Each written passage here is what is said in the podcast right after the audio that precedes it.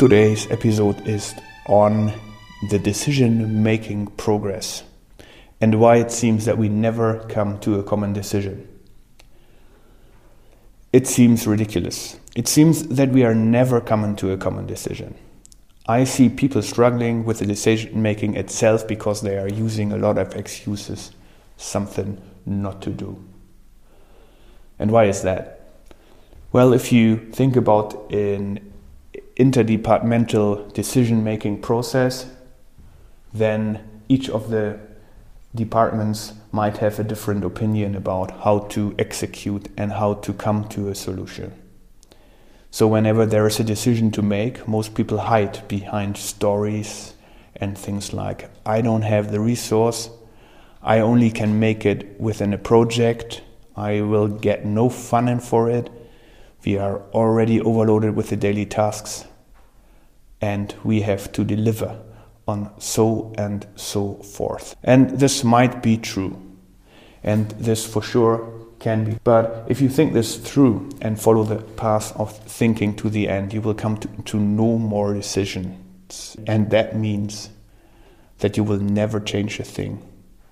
And if you are not capable of changing things anymore, that means at the end you will not be able to improve yourself, your department, your company, your team, the things that you are working on, or anything else it will be stagnation. And stagnation is fail to deliver. And this then will end up in a situation where your company will lose market reputation. Your company will lose customers. Your company will lose market shares. At the end, you will lose people, your talents, the most important thing in your business. And at the end, you will lose your business itself. And this all because you are not able to deliver on this, the decision making process. Last week, I had the chance to perform an audit within a medical device manufacturer, and I was reviewing the decision making process to come to whether we need to do a deep dive root cause investigation or not.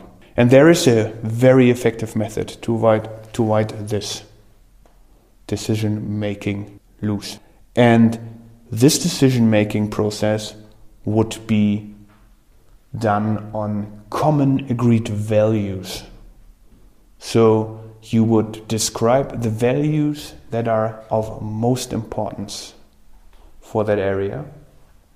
And then you will run through this process whenever there is a decision to make, and you will be guided. And you come to this one point where the decision needs to be taken. And in medtech, this is often the case when you need to do a full root cause investigation and then a corrective action plan to tackle the root cause once and forever. Then a good argumentation is always around the risk to the patient or to the user and the probability that the same failure will happen again. This is a very simple matrix where you put the severity on one axis of the matrix and the probability of occurrence on the other one. Then you draw colors inside it and say when the severity is high, so the impact to the customer is high or the impact to the patient is high, and the probability that this will reoccur is also very high, then there's nothing else to do to do a deep dive root cause investigation, come up with a corrective action plan, implement those corrective actions once and forever, and then stop the bleeding.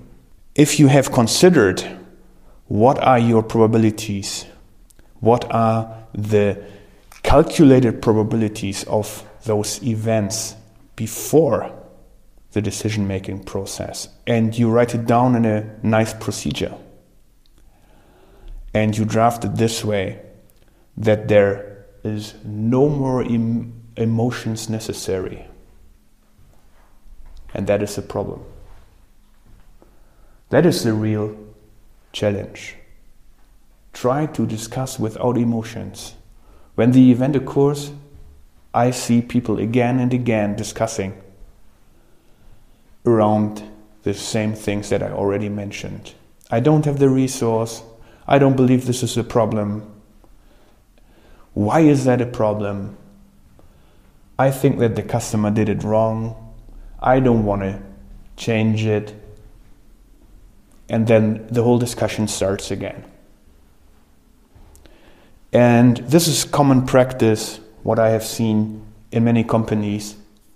And those bad argumentations oftentimes comes from the R&D department. And this is clear because they are proud of what they have delivered.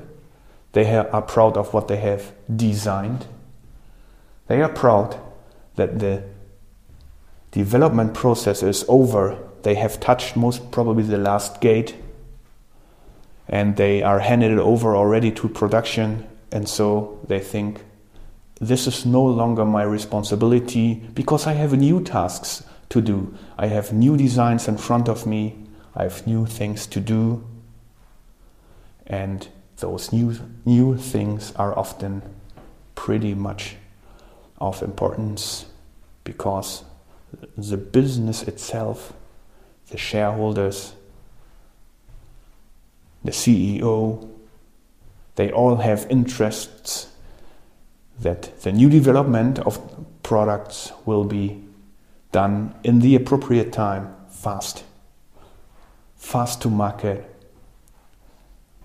And this is the reason why they don't want to take care about old issues. And that is one of the major challenges in problem solving. Problem solving seems always to look into the past and not into the future. And I don't want to care about past made decisions that might have been wrong. And I don't want to be remembered that I have taken those decisions. And I don't want to be remembered that is that is that this might have been my failure. But if you are not able to stand up for your own responsibility also for the failures that you have produced. And maybe at that time it was the right decision because you didn't know it better. Then there's always the chance to improve. There's always a chance to learn from it, to learn for yourself, to learn for others, to learn for the department, to learn for the business. And this is the key thing in it learning.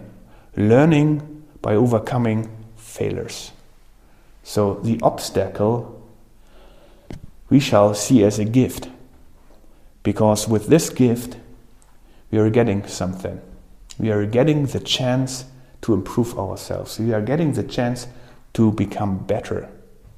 So, in case that you have defined your decision making metrics and imagine that you, ha- that you are also using the probability of occurrence of a event or a failure to reoccur and that you have also based it on the severity the severity of harm that it might influence the patient or the user then there is no discussion about the decision itself and you can take the decision up into your own department discuss with your manager with the boss what is now of highest importance. Shall we fix this old thing here? Or shall we go on with a new design? And this is, in common practice, kind of a repetitive thing that people tend to only concentrate on the new development because it seems to be very, very important for everybody. And the project manager who runs now the problem solving process itself, they often lack to discuss the resource impact that this would need. And if there is no dedicated project manager for the decision making process in this area, it's clear what will happen. The same thing, no improvement So you need a dedicated project manager within the decision making process. And this project manager needs to get the responsibility to discuss with the departmental leaders and request for the resource need.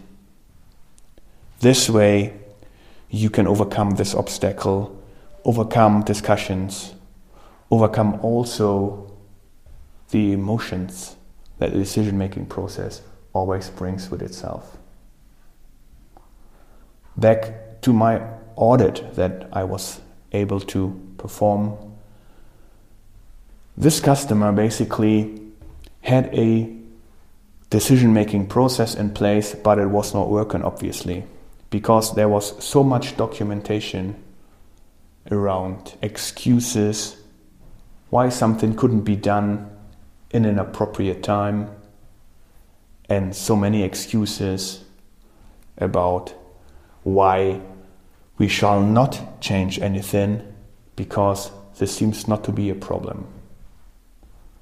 And this I also see again and again a discussion around why it is not a problem. But obviously, in my case, customer complaints are behind it. So there are customers in the field who are complaining about the product that my customer delivers to their customers. So this is reality. It is a problem by itself because you might lose this customer. I have not seen this working in real life, unfortunately, a couple of times, especially when it comes to quality, and this is basically a quality process here. Everybody agrees today that quality is the key to high priced products. Imagine you're buying a nice and neat car. The car that you would choose for needs highest quality also in your private life, most probably, if you are interested in high quality, then you know that high quality comes most of the time with a higher price.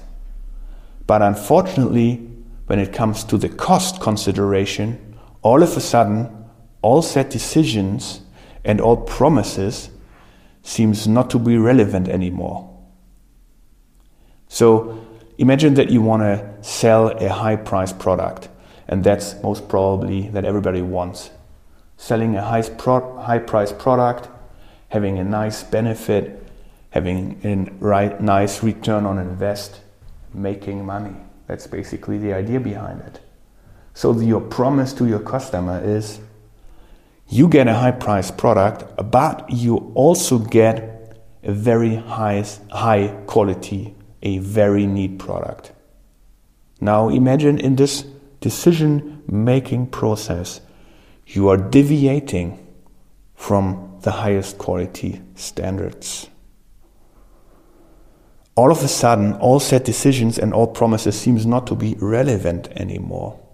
This will lead to stress in your organization, and this will make people leave the company at the end because they most probably probably came to the company because they have had the same idea. It's very nice to work on a product which is high quality and which provides and promises a high price. Just imagine that would have joined the company for the reason of quality. What would they believe if quality is all of a sudden not no longer the number one priority anymore. Exactly. They get distracted. They start looking around for other options and they start mourning.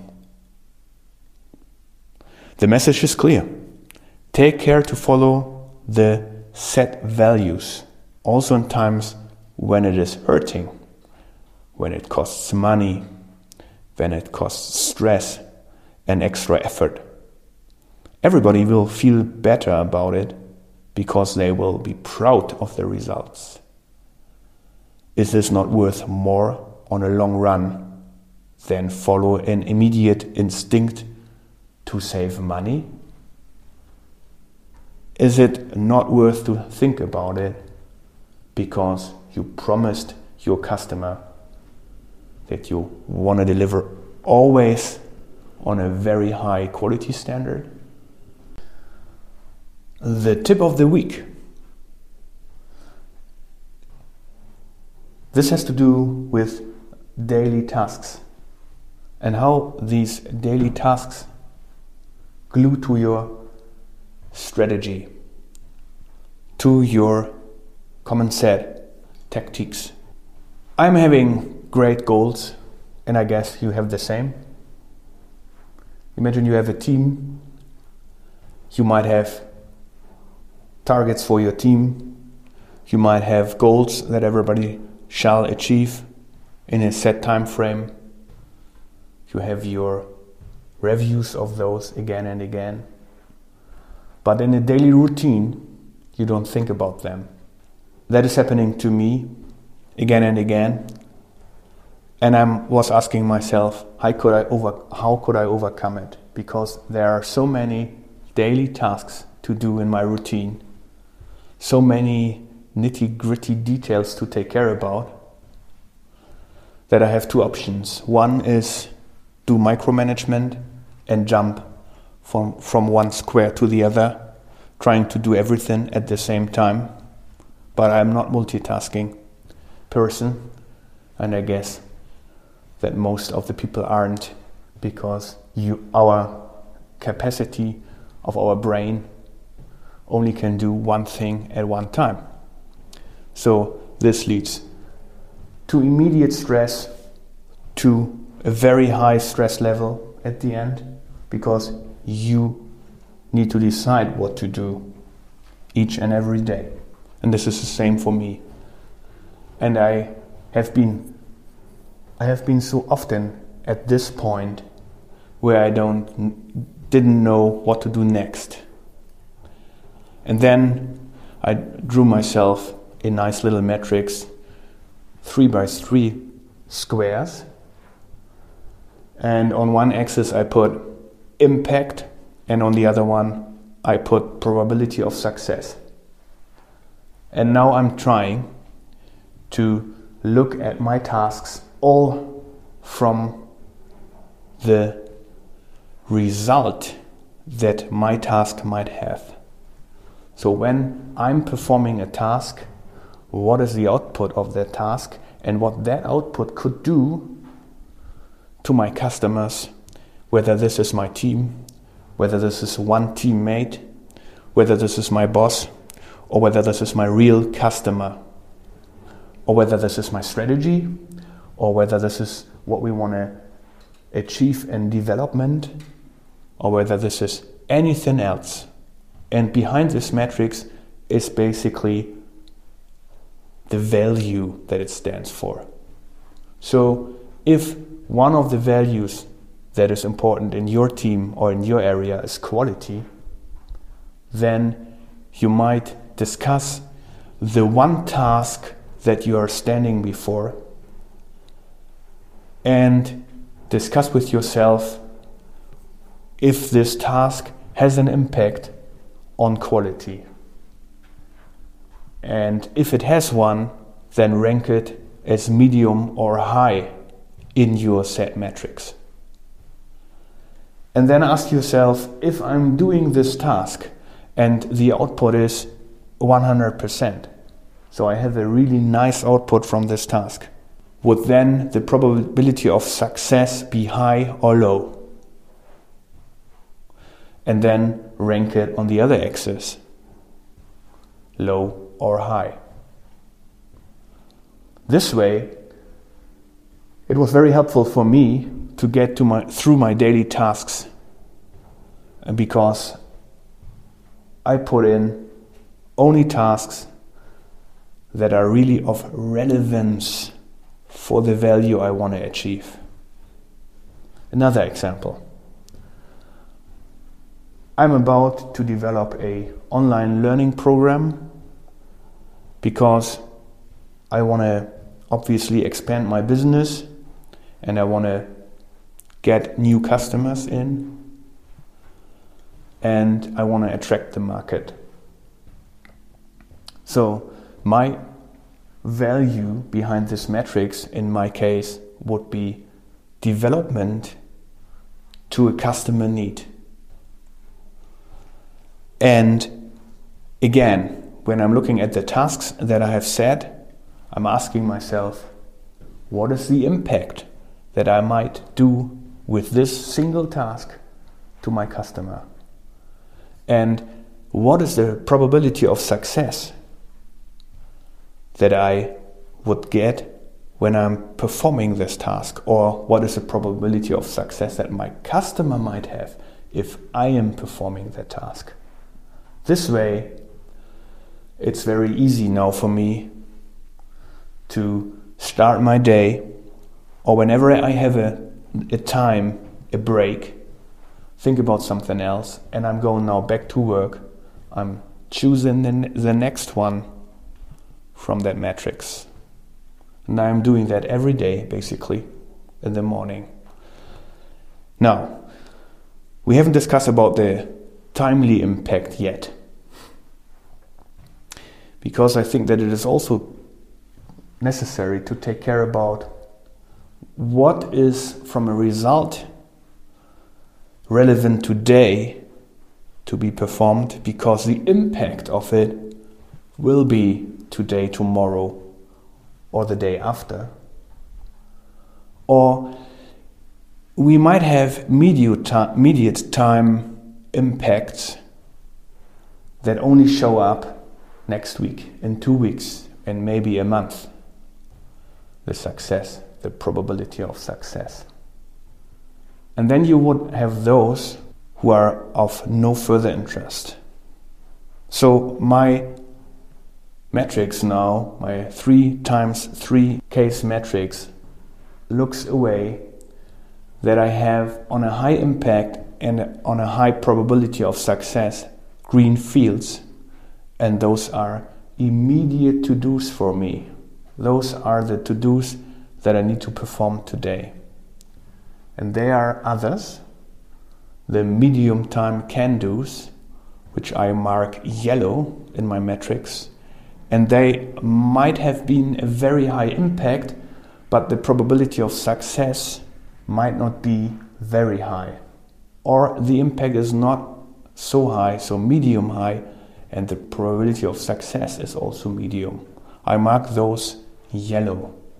But I know that I need to take care about those because they might also bring a very nice success, but not today, tomorrow, and maybe not in one week, but maybe next month.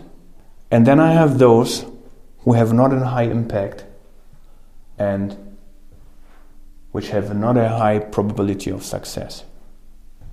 And those I mark red, and those are to be delegated to somebody else, or you just don't do them. Throw them away, scrap them. You don't need them because from a result, the output of those might have a very low probability of success, and the impact, therefore, also is very low. This way, it's very easy to come to your next target, to your next task to perform. And basically, the values behind it or the goals behind this matrix you can exchange, but the way is always the same. Look from it from the possible result you might produce. And this is not put on the output of your task, but this is more on the result of the task. So, what would this task, if it is completed to 100%, have an impact of the success?